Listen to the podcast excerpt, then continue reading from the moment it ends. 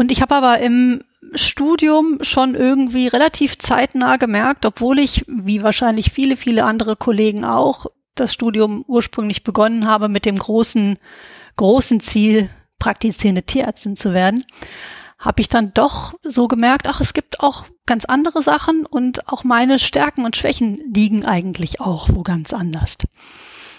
So dass ich dann tatsächlich auch direkt nach dem Studium schon andere Wege eingegangen bin. Hallo, Servus und herzlich willkommen bei Vuldigors, deinem Podcast rund um die Veterinärmedizin. Hier erzählen dir Tierärztinnen und alle, die es werden wollen, von ihrem spannenden Leben. Wie sind denn erfolgreiche Tierärztinnen dorthin gekommen, wo sie heute sind? Und wie kannst du das auch schaffen? Du lernst die Menschen hinter der Tiermedizin kennen, das Fachliche kommt jedoch nicht zu kurz. Denn wie lernt man denn am besten die viel gerühmten First Day Skills? Oder was gibt es zu beachten bei Impfung und Co? Egal, ob du Tiermedizinerin, TFA, Tierbesitzerin, Landwirtin oder Wissenschaftlerin bist, wer sich für Tiere interessiert, der ist hier bestens aufgehoben.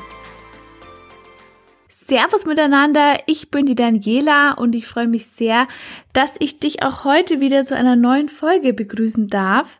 Den heutigen Gast hat mir die Lisi empfohlen. Ähm, vielen Dank an dieser Stelle. Und zwar ist es die Gründerin der Veterinare, die Tierärztin Nina Fischer. Die Veterinare sind eine bekannte Online-Fortbildungsplattform für Tierärzte und bieten vor allem ja Fortbildungen rund um die Kleintiermedizin an. Der Nina Fischer war schon im Studium klar, dass die praktische Tätigkeit nicht ihre Berufung ist. Und über einige berufliche Zwischenstationen hat sie dann 2016 den Mut gefasst, die Veterinare zu gründen. Sie schätzt an der Selbstständigkeit vor allem die bessere Vereinbarkeit von Beruf und Familie sowie die täglichen Herausforderungen als Selbstständige, also es wird ihr praktisch nie langweilig. Im Interview geht es vor allem darüber, neue Wege zu gehen, wie man denn den Mut aufbringt zu gründen und über Ninas Zukunftspläne mit den Veterinaren. Sponsor der heutigen Folge sind auch die Veterinare. Ich habe mir selbst schon einige ähm, Sessions angehört und bin sehr begeistert. Man lernt wirklich viel. Und auch für uns Studenten gibt es 50% Rabatt auf alle Veterinare, wenn man eben die Immatrikulationsbescheinigung einreicht. Also viel Spaß beim ähm, Fortbilden dann später, aber jetzt erstmal viel Spaß beim Anhören der Folge.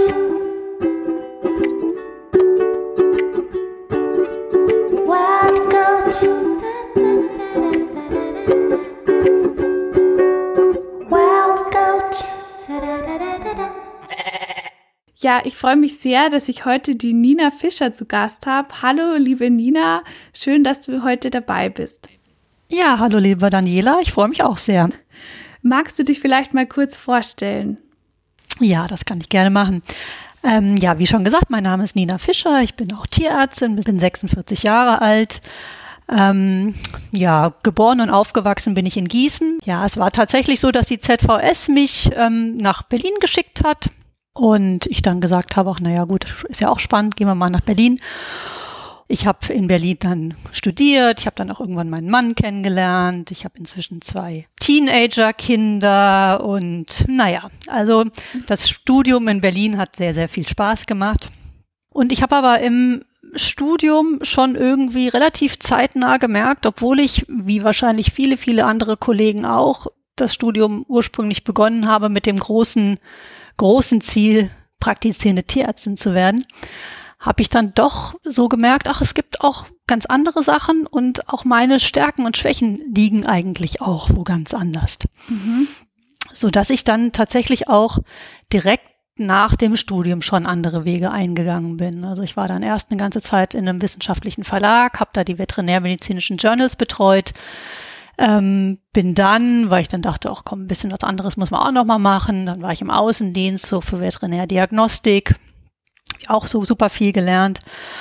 Und dann bin ich eigentlich auch schon so in diese Fortbildungsbranche gekommen, beziehungsweise wiedergekommen. Ich habe nämlich tatsächlich, ich komme im weitesten Sinne auch aus einer Tierärztefamilie. Mein Opa, der war Professor am Geflügelinstitut in Gießen, so dass ich natürlich so meine ganze Kindheit mit der Tiermedizin immer wieder konfrontiert war. So, mein Opa war dann auch irgendwann nach seiner aktiven Institutskarriere war er ganz engagiert in der DVG und war der Schatzmeister und war immer sehr beteiligt an den DVG-Kongressen, so dass ich auch als, als Schülerin und später als Studentin immer ganz leidenschaftlich auf diesen DVG-Kongressen noch schon gearbeitet habe. Ähm, ja, und dann in meinem weiteren Berufsleben hat es mich tatsächlich da wieder hin verschlagen. Ich habe dann viele, viele Jahre Fortbildungen organisiert, geplant, durchgeführt. Ähm, das waren natürlich Präsenzfortbildungen, die am Wochenende vor allem stattgefunden haben. Ja, das ist jetzt erstmal so, so grob, grob meine Vita. Mhm. Und hast du dann gleich, also im Studium schon gemerkt, dass halt eben die, die Praxis ähm, eher nicht so eine Option ist? Oder ähm, wann ist dir das so das erste Mal irgendwie so klar geworden, sage ich mal? Ja, tatsächlich ist mir das relativ schnell klar mhm. geworden. Ich habe natürlich meine ganzen Praktikas auch durchlaufen, aber ich habe so gemerkt, ach, irgendwie liegt da nicht so meine volle Leidenschaft drin. Und dann dachte ich mir, dann ist das vielleicht auch nicht so richtig. Dann sind andere Sparten, die die Tiermedizin ja uns definitiv auch bietet, vielleicht viel besser für mich geeignet. Mhm. Ja, und du bist ja dann praktisch ähm, dazu gekommen, ähm, die Veterinare zu gründen. Ähm, wie bist du denn so auf die Idee gekommen und was ist denn so die, sage ich mal, Vision ähm, dahinter? Ja, wie, wie kam ich auf die Idee? Also wie gesagt, ich habe ja schon viele, viele Jahre in diesem Fortbildungsbereich mhm. gearbeitet, mit wirklich viel Spaß. Ich habe da wirklich gemerkt, okay, das, das ist voll mein Ding. Ähm, irgendwann habe ich aber einfach gemerkt, so die Vereinbarkeit zwischen Beruf und Familie wird damit immer komplizierter. Ich hatte kleine Kinder, ich habe eigentlich so gut wie jedes Wochenende gearbeitet und dann auch wirklich das ganze Wochenende. Also ich bin dann morgens ganz früh aus dem Haus samstags und sonntags spät nach Hause. Und dann habe ich mir irgendwann gedacht, ach Mensch, das kann doch auch irgendwie anders gehen. Und dann ist die Idee mit den Online-Fortbildungen geboren. Und die war natürlich erstmal eine ganze Weile in meinem Kopf und so der, der, der große Schritt in die Selbstständigkeit fiel mir auch erstmal nicht so ganz einfach, aber ich habe einen starken Mann an meiner Seite, der auch selber Unternehmer ist und der hat mich dann irgendwann, hat er mich motiviert, hat gesagt, komm, das machen wir jetzt. Ja, und das haben wir dann auch gemacht. Also so die erste Idee ist 2014 schon entstanden. 2015 sind wir dann in die ganz aktive Planung gegangen und 2016 dann online mit der Seite. Also wir sind jetzt im fünften Jahr. Und ja, es macht, macht sehr viel Spaß, war die beste Entscheidung überhaupt. Magst du vielleicht mal so kurz erzählen, welche drei Tipps du eigentlich hast, ähm, wenn man jetzt sagt, okay, man würde gern was gründen, wie geht man denn da am besten ran? Weil es ist ja doch immer irgendwie, sage ich mal, leicht eine Idee zu haben, aber das dann wirklich umzusetzen und das dann eben auch erfolgreich ähm, laufen zu lassen, ist ja dann doch irgendwie eine andere Nummer. Ja, ich meine, ich glaube, man braucht erstmal wirklich den, den, den Mut, mhm. ist einfach, einfach mal zu machen, einfach mal auszuprobieren. Es kann einem ja nichts Schlimmes passieren. Ähm, als zweites braucht man unbedingt Durchhaltevermögen. Also man darf sich bitte, bitte nicht am Anfang ins Boxhorn jagen lassen. Also in meinem ersten, zweiten, dritten Jahr habe ich auch manchmal gedacht, oh Gott, oh Gott, oh Gott, oh Gott, wird das alles gut? Ähm, aber ja, es wird gut. Man muss sich aber wirklich die Zeit geben und auch dieses Vertrauen haben, dass ähm, das nicht von heute auf morgen alles funktioniert. Ja, und ich glaube, man muss flexibel und offen und neugierig und interessiert sein, auch sich in Themen einzuarbeiten, von denen man erstmal jetzt mal gar keine Ahnung hatte und sich dafür öffnen. Hm. Hast du dann von Anfang an ähm, dir professionelle Hilfe gesucht bei bestimmten Themen oder hast du versucht, irgendwie alles selber zu machen am Anfang? Nein, nein, nein. Ich habe natürlich diesen ganzen technischen ja. Part, den habe ich komplett abgegeben und habe mich dann auch auf meine Kernkompetenzen ähm, gestürzt, was vor allem das Netzwerk ist, den Kontakt zu den Referenten, die, die Themenerstellung etc. pp. Ähm, ja, Mhm. Dennoch mache ich ähm, aber inzwischen auch wirklich sehr vieles selber. Ja. ja. Ähm, so generell vom Programm her ähm, sind ja die Veterinare hauptsächlich für Kleintiere. Ähm, warum? Also wieso hast du dich dann eher auf die Kleintiere ähm, so eingestellt, sag ich mal? Ja, das ist tatsächlich eher eine, eine persönliche Netzwerkbegründung, mhm. ähm, sag ich mal. Im Kleintierbereich habe ich eben in der Vergangenheit auch schon immer gearbeitet und kenne da sehr, sehr viele tolle Referenten. Und dann lag das natürlich nahe, sich auch auf dieses Themengebiet zu spezialisieren erstmal, wenngleich ich jetzt schon auch gerne weiter expandieren möchte und auch weitere Tierarten mit aufnehmen möchte. Also das ist definitiv noch meine, meine Perspektive und mein nächster Schritt, den ich in den nächsten Jahren gerne noch umsetzen würde. Mhm. Und dann halt eben auch eher Nutztiere oder schon dann, sage ich mal, Haus- und Heimtiere? Naja, Haus- und Heimtiere haben wir ja im Grunde schon. Ne? Also von daher würde es jetzt schon im nächsten Schritt zu den Nutztieren mhm. oder auch zu den Pferden. Da ist sicherlich auch ein, ein großes Interesse da. Das wäre schon eine große Idee. Mein, mein nächstes Projekt, was aber jetzt tatsächlich schon auf dem Tisch liegt, wo wir nächstes Jahr, Anfang nächsten Jahres mit online gehen werden, ist ähm, eine ähnliche Plattform wie die Vettinare. Es nennt sich dann Pettinare und ist tatsächlich zugeschnitten auf Tierhalter und Züchter. Mhm. Ja, also war auch von, von Tierärzten für Tierhalter. Also, dass auch da entsprechend hochqualifizierte ähm, Fortbildungen für die Zielgruppe angeboten werden können. Ah, okay, spannend. Ähm, wie kann man sich das denn eigentlich so vorstellen? Also so grob dein Alltag als Gründerin? Also fangen wir mal einfach von A bis äh, Z an. Wenn du jetzt halt ein, also ein neues Veterinär ähm, erstellen willst, wie ähm, gehst du da so vor?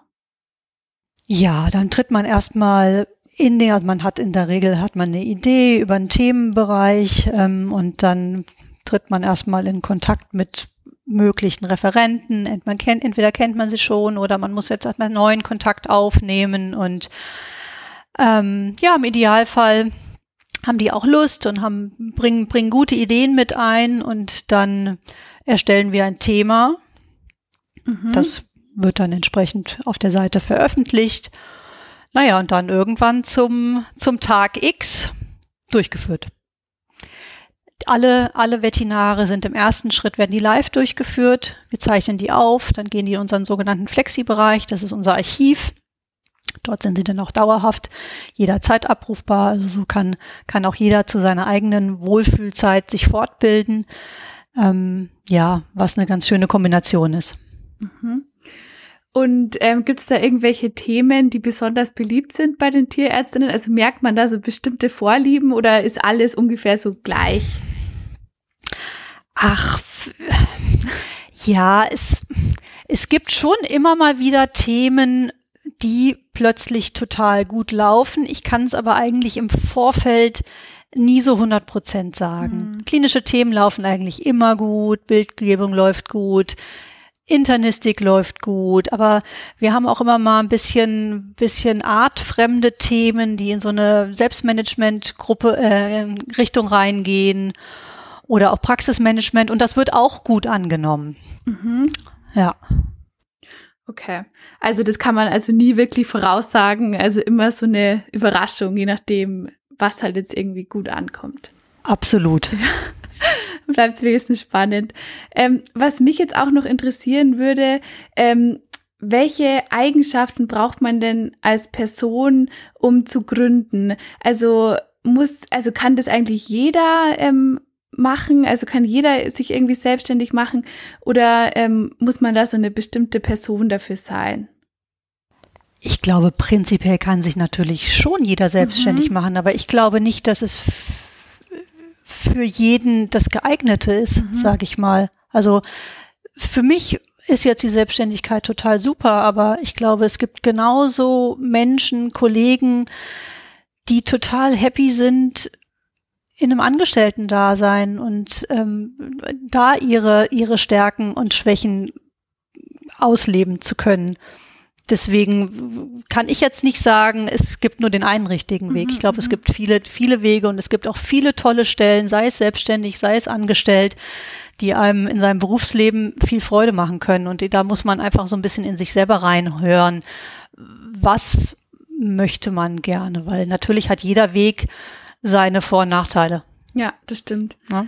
Ähm, du hast ja vorhin schon angesprochen, dass es für dich halt ähm, super ist, weil du halt so flexibel bist ähm, mit den Veterinaren. Und ähm, was macht dir denn da noch besonders viel Spaß an deiner täglichen Arbeit?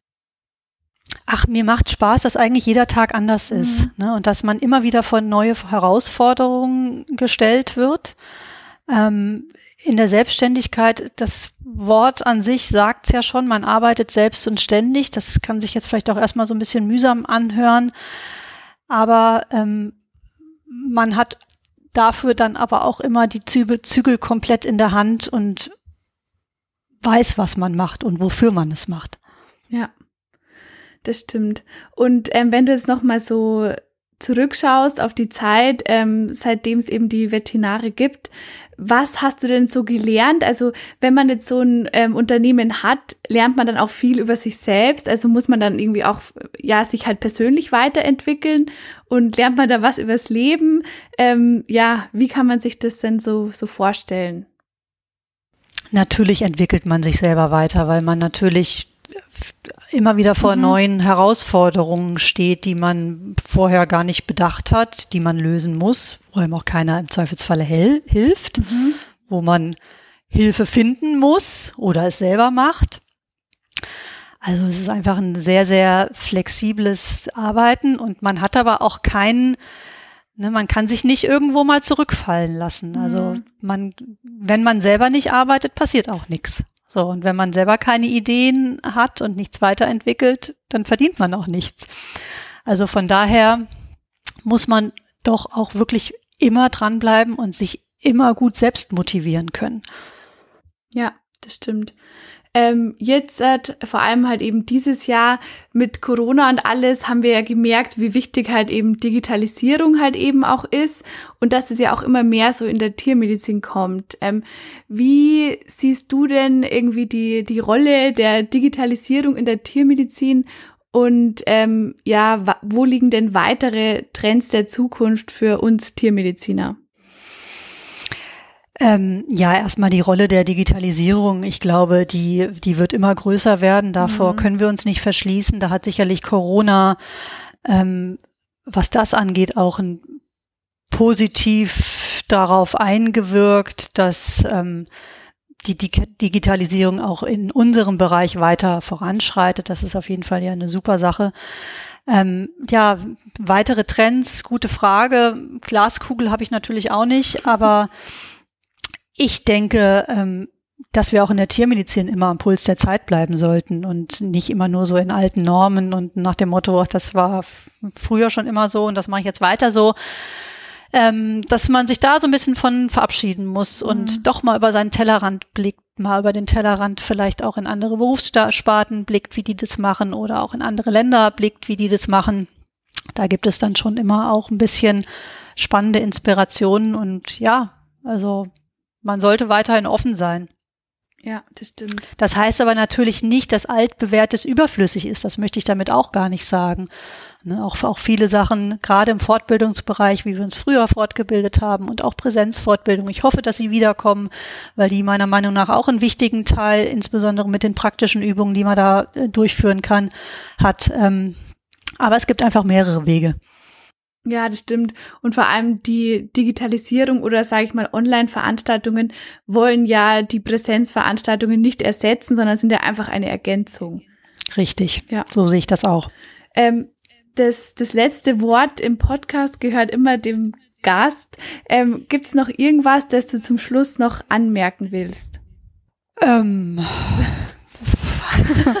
Gute Frage. Nein, also ich, ich freue mich, dass ich hier was sagen durfte. Ich würde mich freuen, wenn der eine oder andere, der die Veterinare noch nicht kennt, vielleicht mal reinschnuppert, ob für ihn was dabei ist.